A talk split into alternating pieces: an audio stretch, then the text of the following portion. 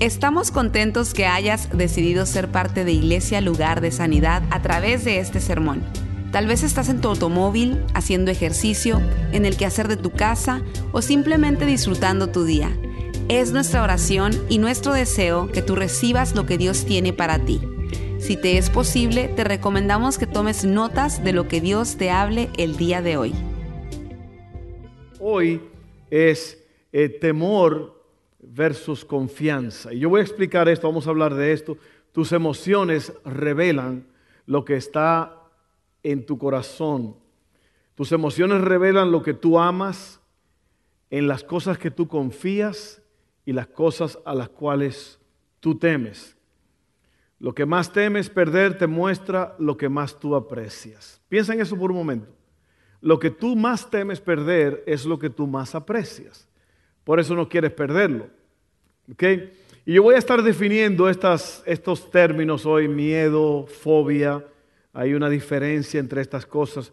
Al final del día o al final de este mensaje, lo importante es que usted entienda qué es el miedo, cómo, eh, cómo nos afecta cada día y cómo poder vencerlo. Yo creo que es muy importante, es de extremada importancia, porque yo creo que todo el mundo batalla con algún tipo de miedo. Yo les he revelado a ustedes cosas de mi vida, eh, traumas que, uno ha pasado y ese trauma se convierte en, un problema después si uno no sabe cómo tratar con él. Hay cosas que le pasan a uno y por eso uno desarrolla ciertos eh, temores.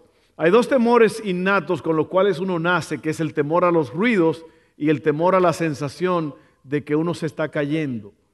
Si no lo, cree, solamente si usted tiene un bebé o ha tenido bebés, usted lo está cambiando y se le cae la caja de, no sé, de los wipes o algo. Y el niño, ¿lo ha visto o no? La segunda cosa es, a ver si usted toma el bebé y lo va a poner así. También se asustan porque esos son los dos temores o sensaciones de temor con los cuales nacemos. El resto son aprendidos. Los temores que recogemos a través de los años son aprendidos. Y yo voy a estar explicando esto. Esta es una enseñanza muy bonita que a mí me gusta mucho. Yo voy a estar hablando sobre cómo es que nosotros, eh, cómo es que el cerebro percibe todo esto, por qué pasan las cosas. Eh, miedo. Vamos a definir el miedo. El miedo es una sensación de alerta y angustia por la presencia de un peligro o mal, sea real o sea imaginario. Fíjese que el miedo puede ser algo real o algo imaginario. Luego, el miedo eh, tiene su origen en algo que uno no puede controlar. Por eso a uno le da miedo, porque uno siente que no puede controlarlo. Y lo que tú no puedes controlar te causa ansias e inseguridad. Ahora, eso es el miedo, que el miedo es sensación de alerta y angustia por la presencia de un peligro. Eso es normal, eso Dios lo ha diseñado así y voy a explicarlo en un momento. Bueno, Ahora viene la fobia. ¿Qué es la fobia? Es, es miedo irracional, eh, obsesivo y angustioso hacia determinadas situaciones, cosas o personas. O sea que la fobia es, eh, es ya una, una cosa que como que se sale de control. Ya no es un miedo normal, el miedo es normal, el miedo es natural, lo voy a explicar en un momento por qué, pero la fobia ya es cuando usted se pasa. Cuando ya usted, usted ve una culebra allá en la esquina y usted se tira en los brazos de su esposa. ¿Ok? O una ratita que usted va por ahí, usted pega un grito al cielo, está a 5 kilómetros, pero no le va a hacer nada, pero eso es fobia. Hay un montón de fobias. Yo estuve estudiando más o menos 500 fobias. Hay una fobia al queso. Oiga eso. Hay gente que le tiene miedo al queso. Hay gente que le tiene miedo a que lo estén mirando. Sienten una sensación de que lo están mirando y tienen miedo. Un montón de fobias. Y cada fobia tiene su nombre. Aracnofobia es miedo a qué? A las arañas. Y algunos de ustedes están así. Miedo, fobia, miedo, fobia. Y vamos a ver el Salmo 27. Recuerden que dijimos que David y los escritores de los salmos en estos libros poéticos, lo que ellos hicieron es ellos escribieron estos salmos guiados por el Espíritu Santo para que nosotros podamos tener una, un vistazo o, una sensación de lo que es eh, expresar emociones a través del sufrimiento, a través de la victoria, a través de la alegría, a través del gozo. Todas estas emociones son importantes, pero recuerda lo que te dije al principio, tus emociones revelan lo que tu corazón ama, lo que tu corazón teme y en las cosas o personas en que tú confías. Dijimos la semana pasada que las emociones son indicadores, no dictadores. Usted no actúa en base a emociones, usted actúa en base a convicciones. El Salmo 27, 1 eh, al 3, yo lo voy a leer rápidamente y luego vamos a entrar en esto. Dice, el Señor es mi luz y mi salvación. Entonces, ¿por qué habría de temer? El Señor es mi fortaleza y me protege del peligro. Entonces, otra pregunta, ¿por qué habría de temblar? Cuando los malvados vengan a devorarme, cuando mis enemigos y adversarios me ataquen, tropezarán y caerán. Aunque un ejército poderoso me rodee, mi corazón no temerá. Aunque me ataquen, permaneceré confiado. Entonces, eh, déjenme explicarle algo muy importante aquí, porque una de las cosas que a mí me gusta siempre hacer es, a mí me gusta explicar las cosas, es lo que hace un maestro, un maestro explica las cosas. Normalmente los pastores van acompañados de otro título que es maestros, los pastores son maestros. A mí me gusta explicar las cosas porque así fue como yo aprendí. Yo me hice banista, trabajador en madera, en muebles, porque yo aprendí, yo me fijé, yo aprendí a usar las maquinarias, yo aprendí cómo armar, cómo lijar, cómo escoger madera. Todo eso yo lo aprendí para luego crear un mueble que yo pueda, que se pueda confiar en él. Una cama que no se va a caer en medio de la noche. Una mesa que no se va a tambalear mientras la gente está comiendo. Todos esos muebles tienen, que, tienen ciertos secretos en cuanto a la fabricación. Eh, el, resistor que se usa, eh, los clavos, los tornillos, la forma, todo eso es para que las cosas eh, duren los mecánicos. Ayer vinieron unos muchachos a, tirarme un concreto en la casa. ¡Wow! Eso es un arte. Eso es algo impresionante. Eso no es cualquiera que... Eso es una cosa que es un arte. Tiene sus matemáticas y tiene sus trucos. Entonces, las cosas hay que ver. A mí me gusta saber cómo es que las cosas trabajan, por qué, cómo, cómo se, se desarrollan. Y en esto eh, se han descubierto muchas cosas espectaculares en cuanto al cerebro. Y yo voy a hablar un poco del cerebro. ¿Cuántos tienen cerebro? El mío se me quedó en la casa, pastor. Miren, esto es tan tremendo, tan especial, porque yo creo que es importante cuando uno entiende las cosas, eh, uno, uno tiene un tipo de alivio. En este caso, en esta situación, usted tiene un cerebro y ese cerebro es básicamente, hemos hablado del cerebro y del corazón y todo eso, pero el cerebro es la base de datos. Del cerebro es una cosa tan, yo estaba estudiando todas estas cosas, las partes del cerebro, los dos hemisferios del cerebro. Su cerebro tiene una, una división, lado izquierdo, lado derecho. En el lado eh, derecho, el lado izquierdo están las cosas que requieren cálculos, matemáticas, lenguaje, todo eso está en el lado izquierdo y las otras cosas que no tienen, necesitan tanto orden están en el lado derecho o viceversa. Luego están los nombres, luego están dónde suceden ciertas cosas. Cuando tú ves algo, tú, la tapa del cerebro, lo de arriba, es lo que lo, lo recibe y luego le manda una señal a otro órgano, a otra parte del cerebro y luego a otra parte, a otra parte. Hay una, una partecita en, abajo del cerebro que se llama la amígdala, que es como un tipo de, como una nuez, una pequeña nuez. Y ahí es donde se almacena toda la memoria. Entonces todo eso es importante saberlo para ver cómo usted va a resolver los problemas. Porque no es nada más, me pasó esto y me pasó aquello. Bueno, cuando el cerebro está hecho de tal forma que cuando el cerebro tiene una alarma interna para salvarte la vida cuando hay peligro. Por ejemplo, tú vas cruzando la calle y de repente viene un carro que tú no pensabas que iba a venir tan a prisa, que tú, uy. Cuando tú haces eso, parece que fue algo rápido y ligero, pero lo que pasó es que tus ojos vieron el peligro, se lo dijo al cerebro, el cerebro le dijo, patitas, ¿para qué te tengo? Le dijo, el cerebro, el cerebro, vamos a celebrarle el cumpleaños a alguien ahora. El cerebro manda una señal a cierto, y, es una orden que va, son como cuatro o cinco procesos que tiene que hacer antes de llegar a la amígdala. Y todo eso pasa en fracciones de segundos. Mire qué cosa más impresionante es esta. Entonces, uno, ese sistema de alarmas, ¿a cuánto usted lo ha perseguido un perro? El cerebro le dice al cuerpo, bueno muchachos, hay peligro. Y el cuerpo empieza a soltar, eh, ¿cómo se llaman esas cosas? Adrenalina, ciertas hormonas se disparan, ciertas cosas.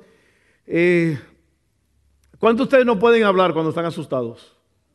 ¿Sabe por qué? Porque la garganta se expande, se abre para que usted pueda respirar más rápido. El estómago se contrae. Un montón de cosas porque el cerebro le está diciendo al cuerpo, hay peligro, sálvense quien pueda. ¿Ok? Tremendo. Es algo espectacular esta ciencia. Entonces, eso está bien y todo, pero hay, hay otra parte que es que eh, se llama el camino alto y el camino bajo. El camino bajo es que eh, tú recibes una amenaza de cualquier cosa. Por ejemplo, tú estás dormido y tú oyes que algo se cayó en la cocina. Tú puedes dar un brinco, como di yo esta mañana, porque hubo un accidente enfrente de la casa. Yo, yo, estaba, bien, yo estaba hasta soñando y yo oí ¡pum, pum, pum! y paré, brinqué como un chivo. Yo no sé cómo caí parado, seguido a la ventana y en medio, un carro tirado en el techo, humeando, una cosa rápido. Pero así, imagínense que eh, yo estaba dormido y el cerebro recibió la orden y yo me paré. Pero vamos a decir que usted oye algo en la cocina. el sistema de alarma puede hacer dos cosas y son los dos caminos. Tú puedes saltar y reaccionar rápidamente. O tú puedes pensar, mm, eso es el gato. Ese es el gato que anda ahí en la cocina. Entonces, como un sistema de, por la forma en que tú fuiste criado, por la forma en que tú ves las cosas, tú a veces determinas que hay personas que le tienen miedo a todo. ¿Cuántos han estado con personas así? Que todo, a todo le tienen miedo, todo lo calculan, todo es así. Y es porque fueron criados de cierta forma. Entonces, el camino alto es que usted tiene que aprender a, decir, jeje, calmado, tranquilo. Las cosas no son así, el asunto no es tan grave, tranquilo. O tú puedes irte por el otro camino, que es el camino rápido, que el cerebro le dice a, todo el sistema, hay peligro, corran, sálvese quien pueda. Entonces, eso es una, todo eso es un sistema que fue diseñado por Dios. Ahora, aquí está el peligro. Aquí está el peligro. Y es que ese mismo sistema de alarma que tiene el cerebro puede ser usado en tú teniendo temor, miedo por algo que te está pasando en tu casa, por ejemplo, o con una persona en el trabajo. Alguien te dice algo, te ofende, te dijeron que eras esto o aquello, y ese sistema de alarma se dispara y te dice me están atacando. Y eso tiene un nombre que es es la reacción de correr o pelear. Correr o pelear cuando el sistema, el cerebro recibe esa alarma. Entonces lo que pasa es que muchos de nosotros recibimos una conversación de alguien más como un ataque y el sistema se dispara y tú dices, este me está ofendiendo, esta me está brincando encima, esta me está diciendo, me está recordando de mi pasado, me está diciendo que yo soy esto, me dijo narizón. Entonces ya ahí es donde comienzan, los, eh, es un temor interno, es un temor interno, usted tiene miedo a lo mejor porque cuando usted era niño le llamaban ciertos nombres y ahora alguien volvió y se lo dijo y se lo recordó. Y la amígdala, que es donde se almacena la memoria, le dijo al cerebro, mira, te están diciendo feo. Y, el cerebro no lo ve como algo que, pasó hace 10 años, el cerebro lo ve ahora como que se está pasando ahora. Estoy bajo ataque y bajo amenaza. Y por eso es que hay gente que siempre están de mecha corta, le dicen. Ellos son, son eléctricos, a ellos no se les puede decir nada. todo es un ataque o están siempre calculando y pensando que le están haciendo daño. La gente prejuiciosa es así. Se está imaginando que alguien está haciendo o planeando algo contra ellos. Entonces todo eso tiene su cura. Amén. Y yo te voy a hablar de esa cura, pero en primer lugar yo te voy a hacer la pregunta, ¿en qué estás pensando? Porque todo viene de aquí arriba. Amén. El miedo es una de las causas por las cuales tu momento o tu vida se deteriora. La, la mayoría de estas causas tiene que ver con la forma en que tú piensas, en la forma en que tú procesas los pensamientos. Por eso la palabra de Dios dice en Filipenses 4, 4 al 9, muy importante, dice la palabra nos dice, alégrense siempre en el Señor, insisto, alégrense. ¿Cuántos de ustedes tienen momentos de, o muchos se pasan la vida enojados, o se la pasan la vida eléctricos? Aquí dice, alégrense en el Señor siempre. Usted va a entender por qué David dijo estas cosas. El Señor es mi luz y mi salvación. ¿De quién voy a temer? ¿En qué estás pensando? Dice que su amabilidad sea evidente a todos, el Señor está cerca. No se inquieten por nada, más bien en toda ocasión, con oración y ruego, presenten sus peticiones a Dios y denle gracia. Y la paz de Dios, la paz de Dios que sobrepasa todo entendimiento, cuidará sus corazones y sus pensamientos en Cristo Jesús. Por último, hermanos, consideren, y esa palabra consideren es piensen, piensen en estas cosas. Consideren bien todo lo verdadero. ¿Se acuerdan que dijimos ahorita que muchos de los temores son por cosas falsas, que no existen? Alguien dijo que más del 90% de las cosas por las cuales tú te preocupas nunca llegan a suceder.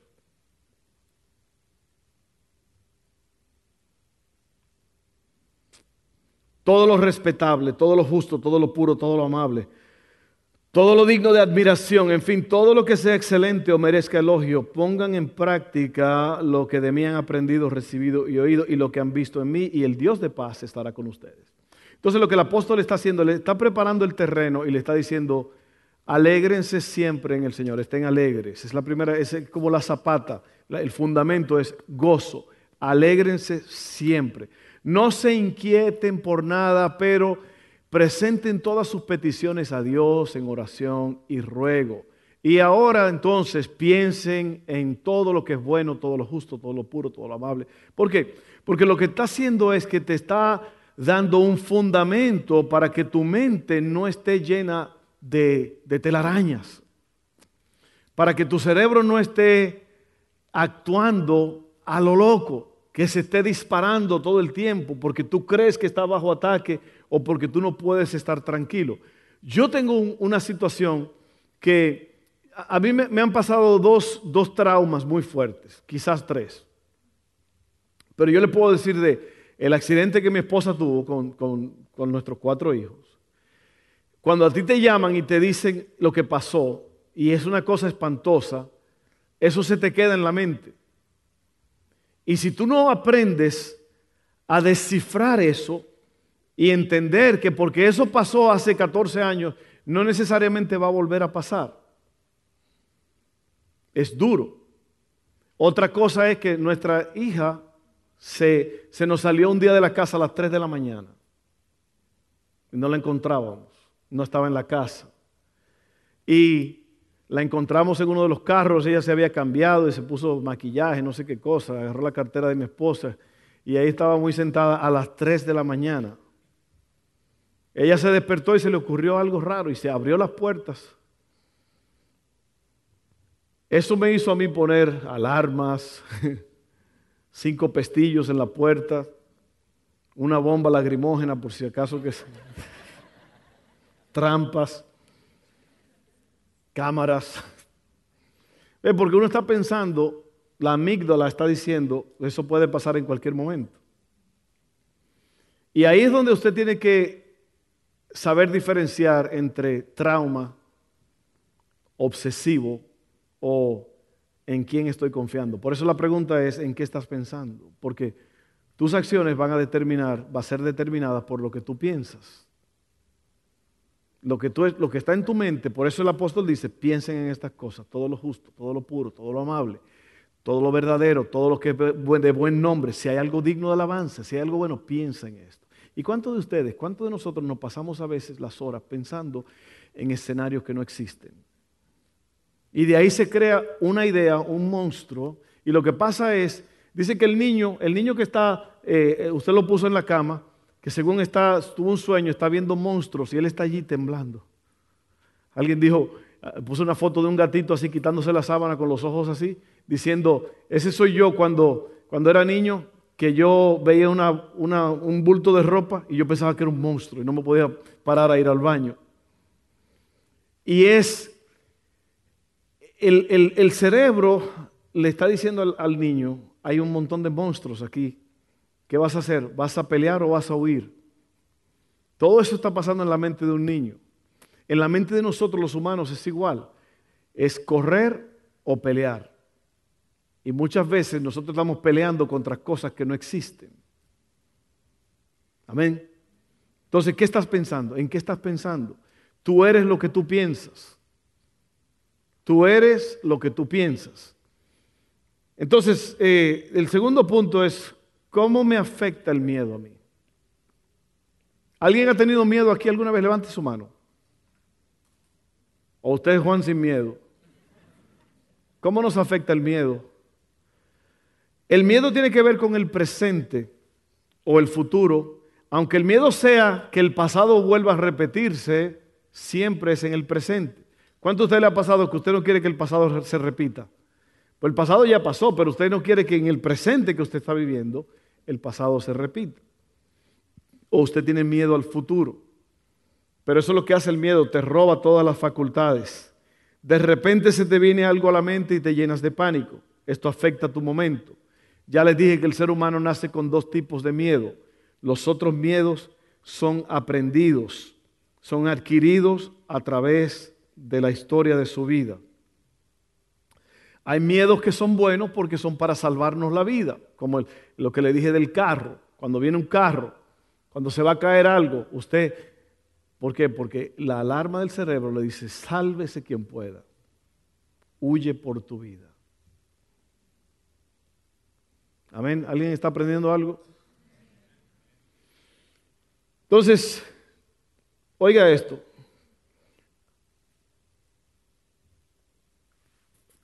Así que el miedo, el miedo te afecta de varias formas. Psicológicamente afecta tu cuerpo, afecta tu función. Hay personas que no nunca salen a un viaje porque le tienen miedo a los aviones o le tienen miedo a esto. Hay una fobia que se llama fobia, de, o sea, de, viajar. Hay personas que no viajan porque tienen fobia, porque están pensando que algo le va a pasar. O un terror, un pavor a montarse en un avión. Y yo le voy a decir que la, posibilidad de que usted muera en un accidente aéreo es ni el 1%. Pero la gente le tiene pavor a eso. ¿Usted sabe cuál es el, el terror número uno de las personas? El miedo número uno es hablar en público. Yo estuve hace poco en, una, en un entrenamiento para eh, eh, los que responden primero cuando hay una crisis, un trauma, ambulancia, IMS, eh, perdón, lo mismo, policías, bomberos, cómo, cómo trabajar con ese, ese, momento crítico, cómo manejarlo. Y al final de, dos días de entrenamiento, una cosa muy intensa, muy fuerte, hicimos una ronda con unas nueve personas. En esas nueve personas teníamos que actuar eh, con un cierto, cada uno era, un, por ejemplo, una persona que trabajaba con, un psicólogo, un capellán, un supervisor de la persona, el que manejaba la conversación y cuatro personas que estuvieron involucrados en el trauma o en la crisis. Pudo haber sido un policía, por ejemplo, yo llegué y vi esto, pasó esto, pasó esto. Tuve que usar fuerza eh, letal, me pasó esto. Yo, y el otro dice, yo también llegué. Y cada uno tiene que hablar, tiene que hablar por lo menos tres veces. El propósito de esto es ayudar a esas personas a poder volver a funcionar normalmente. Muy fuerte.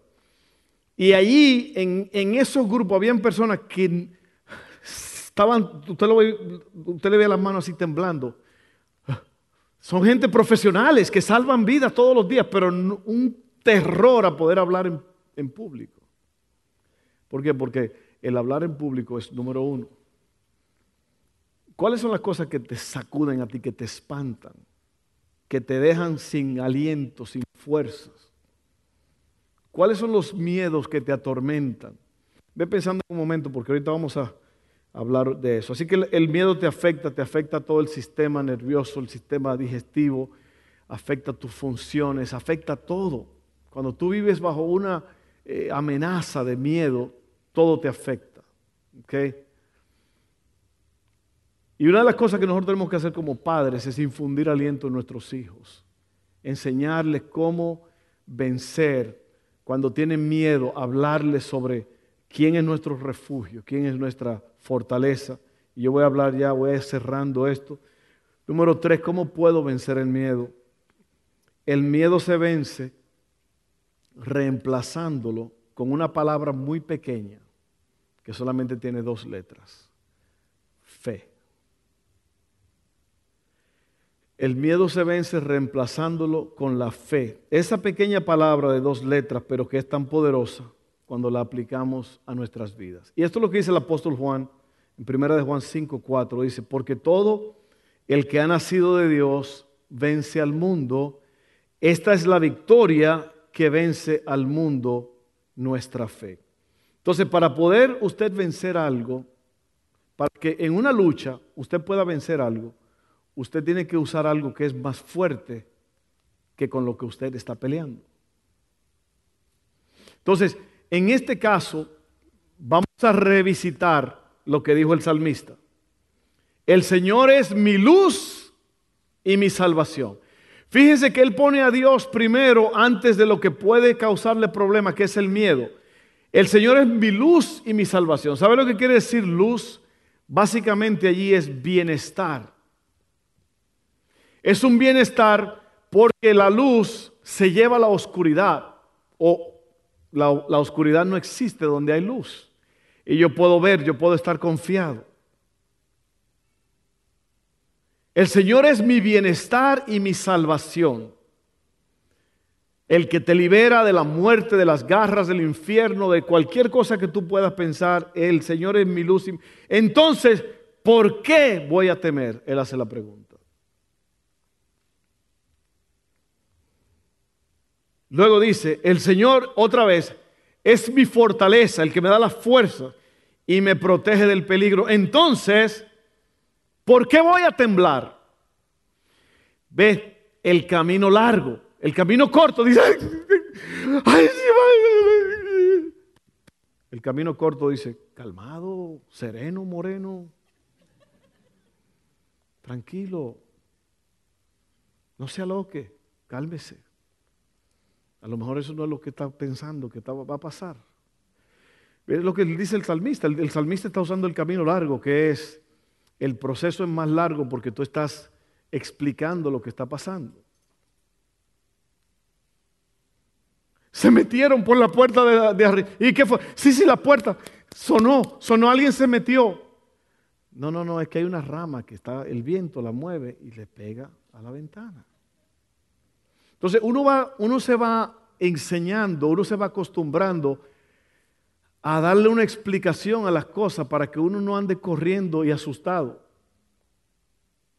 Entonces, cuando hay un problema en la casa, que la persona te brinca encima porque creen que tú hiciste esto, esto y aquello, o piensan esto de ti o así, nada más diga, está bien, se está volviendo loco. Se está volviendo loco. Porque lo que tú quieres hacer es reaccionar. Ah, me están atacando. Yo voy a atacar también, yo voy a pelear. O peleo o me voy. Entonces, él dice, cuando los malvados vengan a devorarme, Cuando mis enemigos y adversarios me ataquen, tropezarán y caerán.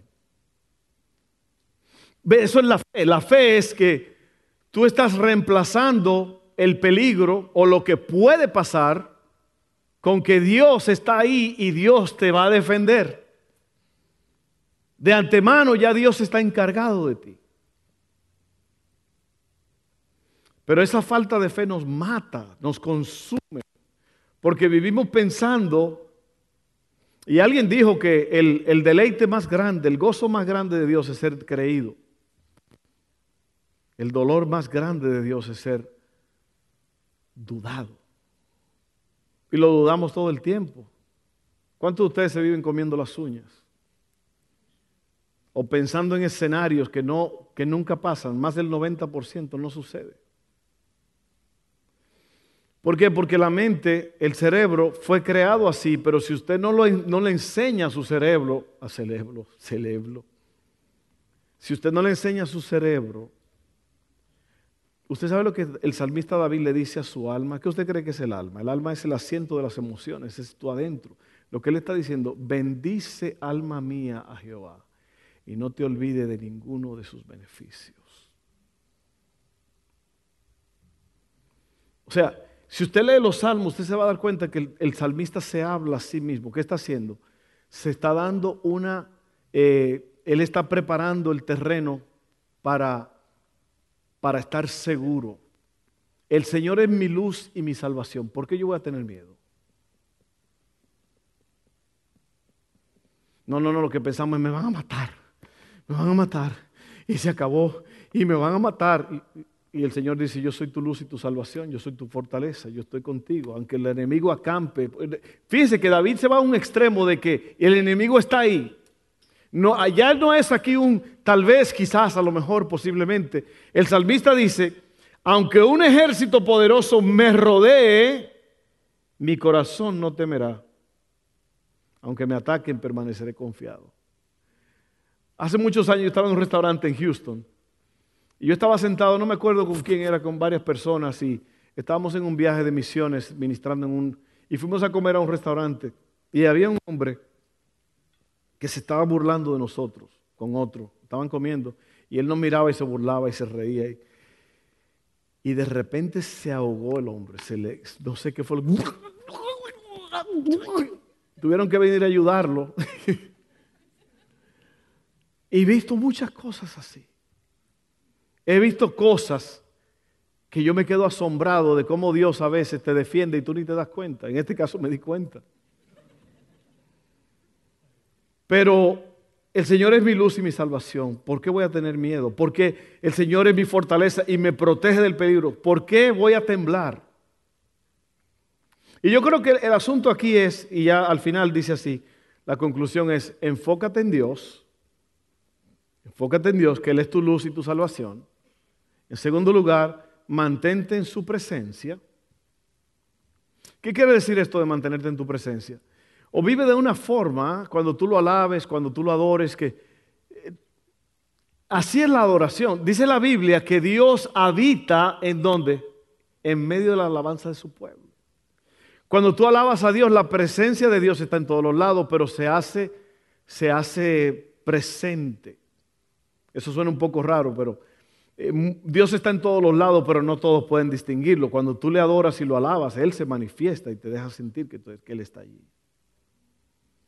Entonces, tú tienes que enfocarte en Dios, mantenerte en, en su presencia y esperar con paciencia. Porque hay muchas cosas que hay que esperarlas. Hay un proceso. A veces alguien levanta un caso contra ti. Ha pasado mucho eso. Alguien se le ocurre mandarte llevarte a corte. Una vez llegó un hombre, bueno, uno de los trabajadores de mi casa, de mi mamá, mi mamá tenía un taller de soldadura, de herrería y todo eso.